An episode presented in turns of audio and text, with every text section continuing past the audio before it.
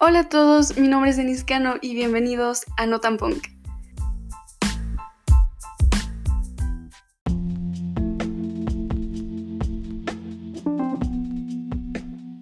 Para este primer episodio elegí hablar sobre el alma inmortal según Platón, o la teoría o analogía del alma inmortal según Platón. Bueno, pues ¿quién fue Platón? Él fue un filósofo muy importante para la historia de la filosofía nacido en Atenas en el año 427 a.C. y falleció en el año 347 a.C. Él fue aprendiz o alumno de Sócrates y más adelante él fue maestro de Aristóteles. Pero bueno, en este episodio vamos a ver un poco más sobre su relación con Sócrates. Y bueno, tenemos que saber que Sócrates ha sido el único filósofo que no dejó nada escrito él se dedicaba más a hablar con la gente, a cuestionar a la gente. O sea, literal se paraba en la plaza, en medio de la plaza, bajo un árbol, a, cuestionar a la gente, a hacerlos dudar sobre la sociedad, a hacerlos dudar sobre su realidad. Entonces, todo lo que sabemos de Sócrates lo sabemos gracias a Platón o a otros filósofos que escribieron sobre él. O sea, literal, Platón escribió muchísimos diálogos, muchísimos libros donde hablaba sobre Sócrates. O sea, donde decía cosas como Sócrates dijo esto, Sócrates hizo esto un poco como la Biblia, supongo, donde los, bueno, en la Biblia los discípulos nos narran historias de Jesús, pues lo mismo. Aquí en la filosofía los, los discípulos nos narran historias de Sócrates, nos narran cómo Sócrates, bueno, pues la vida de él, o sea, literal de cómo era él. O sea, la imagen que tenemos de Sócrates es una imagen construida de los, de los filósofos y de Platón. Y bueno, en uno de los, de los diálogos que Platón escribió sobre Sócrates es el libro del, bueno, el diálogo del Fedón, y en el Fedón podemos, bueno, el Fedón trata sobre la última conversación de Sócrates. Donde, y esta conversación la tuvo con sus amigos, con sus discípulos, antes de morir. ¿Ok? Porque él fue condenado a muerte, literal, el, el, Estado ateniense lo condenó a muerte. Y entonces en este diálogo vemos como sus amigos, como sus discípulos están preocupados, están tristes de que su maestro se va a morir. Y pues él les dice así de, no, pues tranquilos, no pasa nada, porque la muerte no es el final. Y a partir de, este pensamiento empieza toda la teoría del alma inmortal.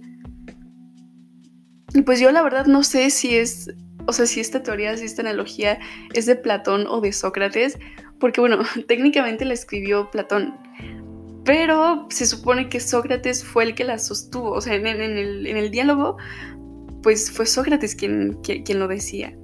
Entonces, no sé si Platón es realmente el autor. O sea, Platón es el autor del Fedón, pero yo no sé si realmente él fue el autor de este. Pues, pues de esta teoría. O sea, a, lo mejor fue algo que Sócrates empezó y Platón terminó de, afirmar, por así decirlo. Pero no lo sé. A mí me gusta decir que es de Platón. Sobre todo porque, bueno, más adelante voy a explicar por qué. Pero, pues, no sé, es de los dos. Así que, bueno, sin más, comencemos. Antes de iniciar de lleno con el tema del alma inmortal, tenemos que conocer otra teoría de Platón, que es la del mundo de las ideas, que va muy ligada a esta, pero bueno, de todas formas la tenemos que conocer. Esta teoría habla sobre que hay dos mundos, el mundo de las ideas y el mundo de los sentidos. Platón opinaba que todo lo que podemos tocar y sentir en la naturaleza fluye, o sea, todo lo que podemos tocar y sentir es parte del mundo de los sentidos todo lo que, lo que no permanece, todo lo que con el tiempo cambia, o sea, que fluye, lo que, lo que es mortal, o sea, es como el, mundo de los vivos, el, el, mundo que nosotros conocemos, el mundo de lo físico. Y que el mundo de las ideas es el mundo de lo inmortal. Esto es importante, lo inmortal, lo que siempre permanece, lo que no cambia, lo divino, por así decirlo, lo eterno. Es un poco complejo, supongo, pero bueno, Platón era así. Y un ejemplo que me ayudó a entender este, esta teoría de las ideas es el ejemplo de las galletas. Esto lo leí en un libro que se llama El, mundo de Sofía, si no me equivoco. está muy sencillo, está muy divertido, pero no lo acabé, la verdad. Está muy largo, pero se lo recomiendo. Ok, en, este libro dan, dan, un ejemplo de que tú entras a una pastelería y tú ves, no sé, unas galletas, unas galletas en forma de humano. Y tú a simple vista crees que son todas iguales, ¿no? Todas tienen forma de humano y todas son galletas.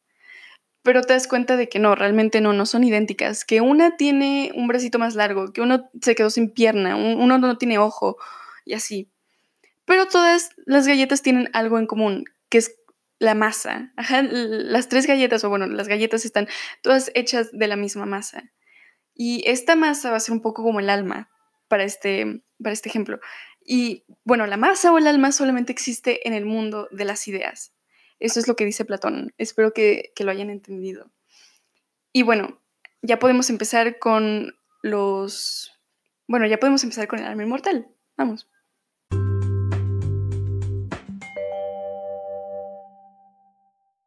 Ok, pues Sócrates creía que la muerte es la separación del alma y del cuerpo.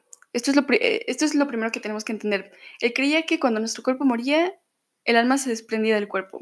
Ok, entonces, Sócrates para, para explicar por qué él creía que el alma es inmortal, da cuatro puntos importantes. El primer punto es el de la compensación de los procesos contrarios. Esto quiere decir que todo lo que se genera lo hace a partir de su contrario. Por ejemplo, lo caliente para ser caliente primero tiene que ser, que ser frío y viceversa. Todo lo frío para ser frío tiene primero que estar caliente. Pues eso lo podemos aplicar para nosotros. Para que nosotros podamos estar vivos, primero tuvimos que haber estado muertos. Y para estar muertos, primero tuvimos que haber estado vivos. O sea, para él nuestras almas pasan del mundo de los vivos al mundo de los muertos.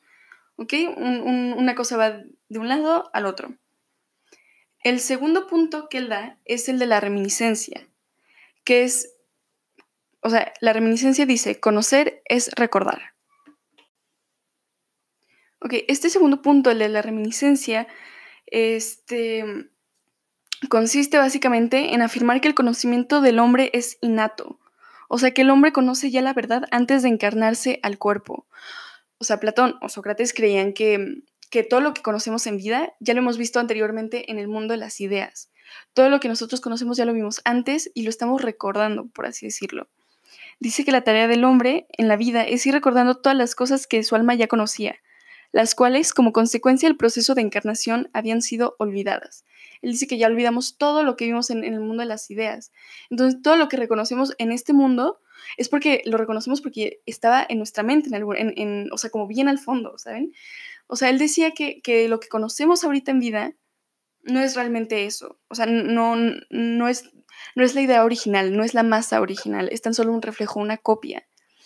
Por ejemplo, no sé, la belleza. Lo que nosotros en nuestro mundo reconocemos como hermoso o como bello, es porque, es porque realmente ya, ya conocemos la verdadera masa, porque nosotros estamos recordando que, que, la masa que vimos en el mundo de las ideas era verdaderamente hermosa. Y lo hermoso que vemos en, esto, en, en, este mundo es tan solo un reflejo. Este otro ejemplo que da Sócrates es el ejemplo del esclavo. Bueno, pues en esa época obviamente los esclavos no tenían educación. Entonces él decía que si tú te ponías a hablar con un esclavo, si tú te ponías a cuestionarlo, a preguntarle cosas, sobre todo matemático, o sea, cosas matemáticas, que tarde o temprano el esclavo te iba a poder dar una respuesta, que el esclavo iba a poder llegar a una conclusión. Y esto era porque a pesar de que el esclavo no había sido educado, el, esclavo ya tenía conocimientos previos y, pues los estaba recordando del mundo de las ideas.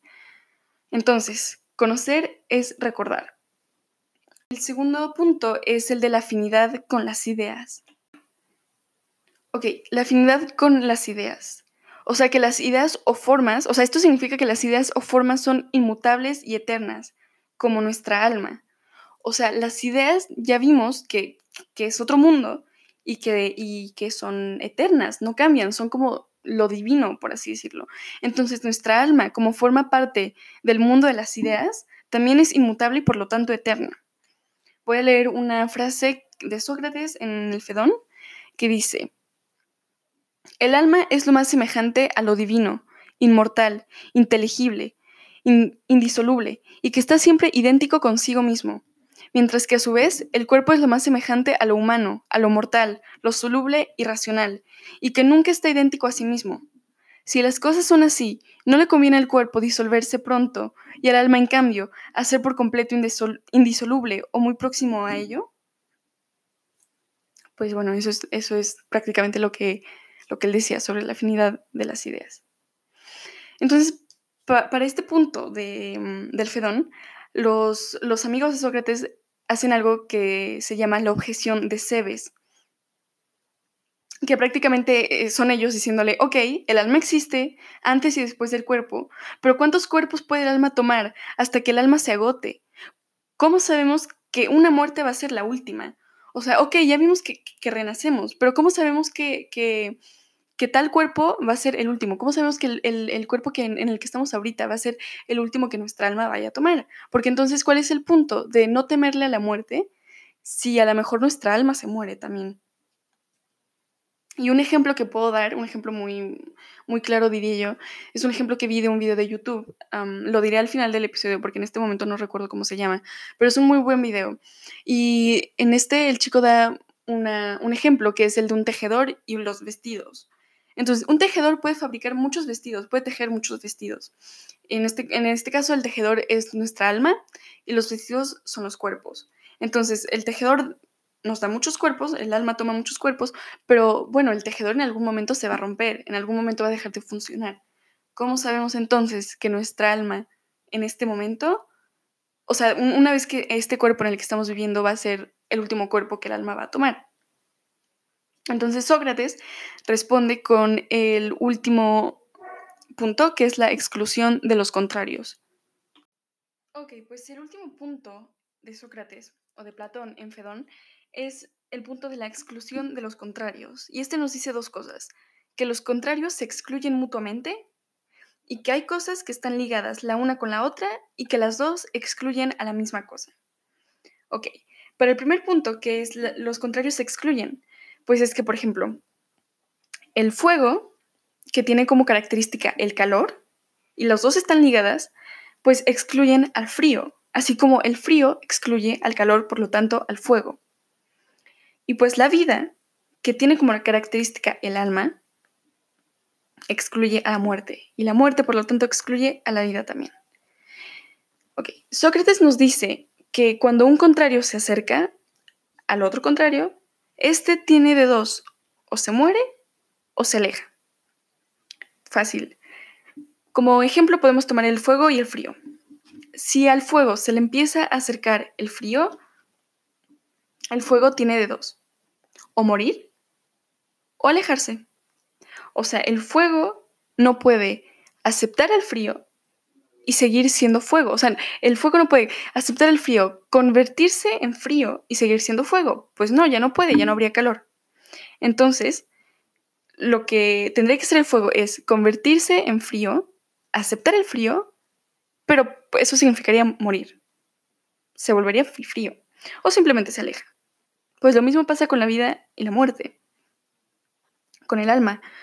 O sea, si al alma se le empieza a acercar la muerte, aquí cambia un poco la cosa, porque el alma realmente no tiene, no tiene la opción de morir, porque el alma está ligada con la vida. Y el contrario de la vida es la muerte.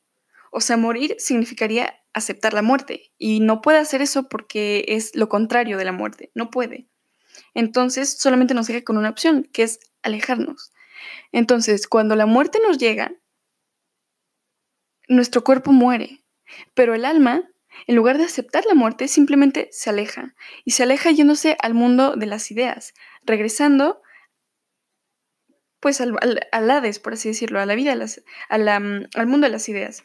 O sea, la muerte excluye a la vida, entonces pues la vida, el alma, se va.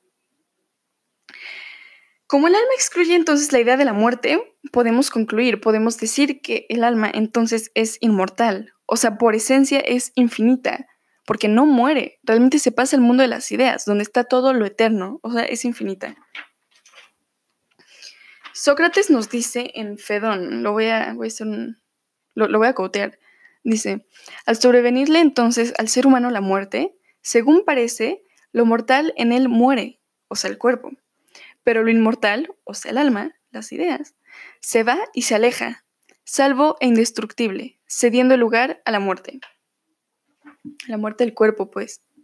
Y pues ya, eso es lo que Sócrates o Platón nos dice en este diálogo del Fedón sobre el alma inmortal.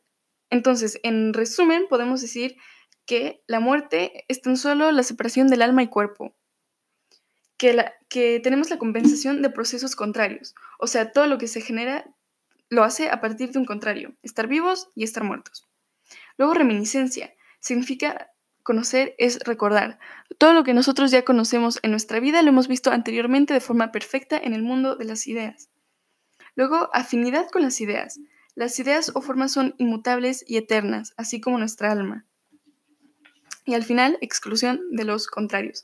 Los contrarios se excluyen mutuamente. El cuerpo está vivo a fuerza porque tiene que tener un alma, y el alma siempre trae vida, por lo tanto es eterna.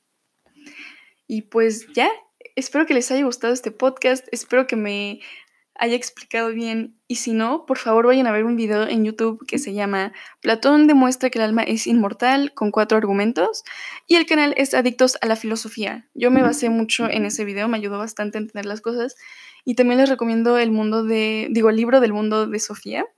Gracias a este libro me empecé como a interesar en, en todo esto de la filosofía de Platón y pues sí, vayan a darle un like al tipo este. Y pues muchísimas gracias por escuchar, muchísimas gracias por apoyarme y espero, estoy muy emocionada con, con, este podcast, espero que pueda grabar muchos más episodios y que les gusten. Así que gracias y nos vemos en el próximo episodio.